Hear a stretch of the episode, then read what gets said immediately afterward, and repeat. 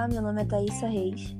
Oi, meu nome é Letícia Ferrato e o objetivo desse podcast é resumir os protocolos operacionais padrões para o retorno ao atendimento na clínica da Faculdade de Odontologia da UFRJ.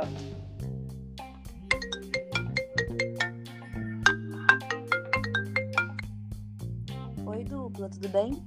Já conseguiu fazer o telecontato com o paciente? Oi, consegui sim. Já até confirmei o agendamento dele para atendimento de amanhã.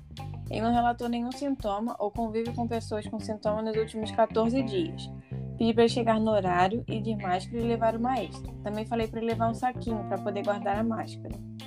Beleza, não esquece de pedir para ele ir preferencialmente sozinho, respeitar o distanciamento entre as cadeiras na sala de espera e também sempre usar o álcool em gel. Pode deixar. E a gente não pode esquecer de levar nosso pijama e um sapato que só vamos poder usar na faculdade e que seja fácil de limpar. Assim que chegarmos lá, precisamos lavar as mãos, trocar de roupa e de sapato. Isso, vamos chegar mais cedo para separar o material que vamos usar. E dá tempo de fazer toda a paramentação e desinfecção da clínica. Beleza, a gente não pode esquecer de nadinha, porque depois de se paramentar não dá para ficar saindo da clínica para buscar material. Ai meu Deus, é verdade. A paramentação é em dupla. Depois de colocar nosso pijama e sapato, a gente lava a mão. Ah, não podemos esquecer de tirar relógio, anel e todas essas coisas antes de lavarmos a mão. O cabelo é sempre preso, hein? E maquiagem esquece. Aí colocamos a N95 pela alça e os óculos de proteção. Lembra de fazer aquele teste de vedação da máscara. A touca vai por cima dos dois. E depois temos o protetor facial. Aí lavamos a mão de novo. E o avental e a luva ficam por último. Tá ótimo. Qualquer coisa que a gente esquecer, é só olhar no cartaz que tem lá na clínica. Eu vou usar luvas grossas de borracha para fazer a desinfecção de todo o equipo, bancada, mocho e todas as superfícies do box. Em seguida, vou retirar as luvas, lavar as mãos e aí sim cobrir as áreas de toque e superfícies com as barreiras. Beleza, enquanto isso, eu vou arrumando material para o atendimento e separando todos os registros do paciente.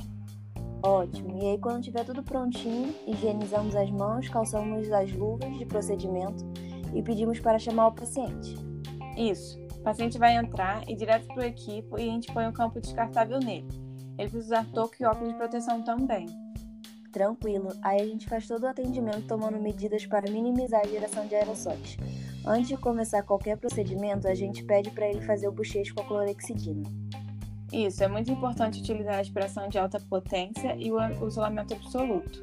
Aham, uhum. e vamos evitar também ao máximo o uso de seringa tríplice, principalmente em spray, jato de bicarbonato, ultrassom e sempre que possível vamos utilizar dispositivos manuais. Isso. Assim que acabar o atendimento, quem for auxiliar coloca todo o instrumental utilizado no detergente enzimático. A gente remove todas as barreiras e joga tudo no lixo. Retira as luvas de procedimento e coloca as de borracha de novo para a gente poder desinfetar o ambiente. E antes de deixar a clínica, não podemos esquecer de limpar e desinfetar as mangueiras que compõem o sistema de sucção e também a cuspideira. A lavagem do instrumental também tem que ser feita com essa luva de borracha e detergente. Temos que pôr no autoclave todos os instrumentais considerados críticos, inclusive as canetas de alta e baixa rotação. Para fazer a desparamentação, a gente precisa ir para uma sala específica para isso. Você sabia que uma das principais vias de contaminação do profissional de saúde é no momento de desparamentação? E a gente tem que ter muita atenção nessa fase. Ai meu Deus, verdade. Primeiro a gente começa pelas luvas e depois tira o avental. Lavamos as mãos, depois vem o protetor facial e a gente lava a mão de novo. Segue com a touca, lava a mão, óculos e lava a mão. A máscara fica por último.